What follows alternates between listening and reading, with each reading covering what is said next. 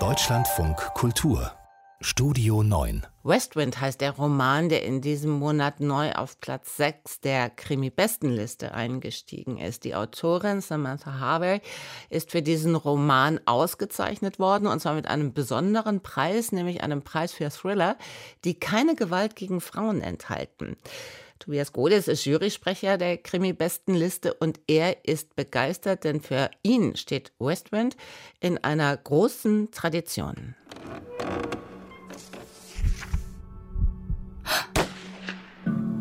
Neue Krimis. Ach, es gibt viele Gründe, die Engländer zu beneiden. Für deutsche Krimileser ist es vor allem ihre große Tradition an der literarisch und philosophisch gebildeten Kriminalliteratur, die es so in Deutschland leider nie gab. Mit dieser auch in England beinahe verschwundenen Tradition sind große Namen verbunden. Doris Sayers, G.K. Chesterton, Michael Innes, Reginald Hill und neuerdings Samantha Harvey.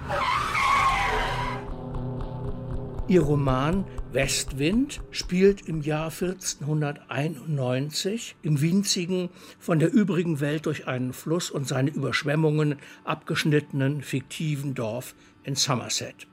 Bereits der zweite Versuch, den trennenden Fluss durch den Bau einer Brücke zu überwinden, ist gescheitert.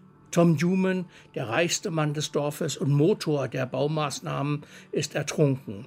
Unfall, Mord, Selbstmord? Ich-Erzähler und Berichterstatter ist Dorfpfarrer John Reeve. Ein Dekan, Vertreter der kirchlichen Obrigkeit, ist zu seiner Kontrolle ins Dorf eingerückt. Ein 40-tägiger Ablass von den Feuerqualen der Hölle für alle, die bei Pfarrer Reeve zur Beichte gehen, soll Newmans Mörder offenbaren. Reeve steckt in einer Zwickmühle mittelalterlichen Formats. Nennt er keinen Mörder, wird das Dorf samt Einwohnern zum Besitz des benachbarten Klosters, Liefert er dem arroganten Dekan einen Täter, muss er lügen. Jeder von uns kennt den vergeblichen inneren Impuls, eine Schuld rückgängig machen zu wollen. Samantha Harvey spielt diesen Urwunsch in der mittelalterlichen Enge von Westwind kunstvoll durch. Beichtvater Reeves eigene Beichte lässt sie ihn rückwärts erzählen.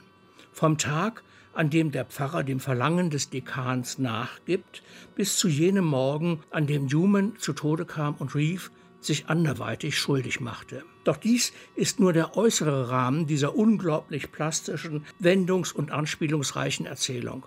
Harvey ist eine Malerin mit Worten. Die Bilder dieses armseligen, ersaufenden Kaffs voller Menschen, die lieber einen Mord gestehen, als dereinst in der Hölle zu schmoren, prägen sich ebenso unauslöschlich ein wie das seelische Drama dieses einsamen Pfarrers, dessen Verhältnis zu Gott so zerbrechlich ist wie die Brücke, die ans trockene Ufer einer etwas moderneren Welt führen sollte.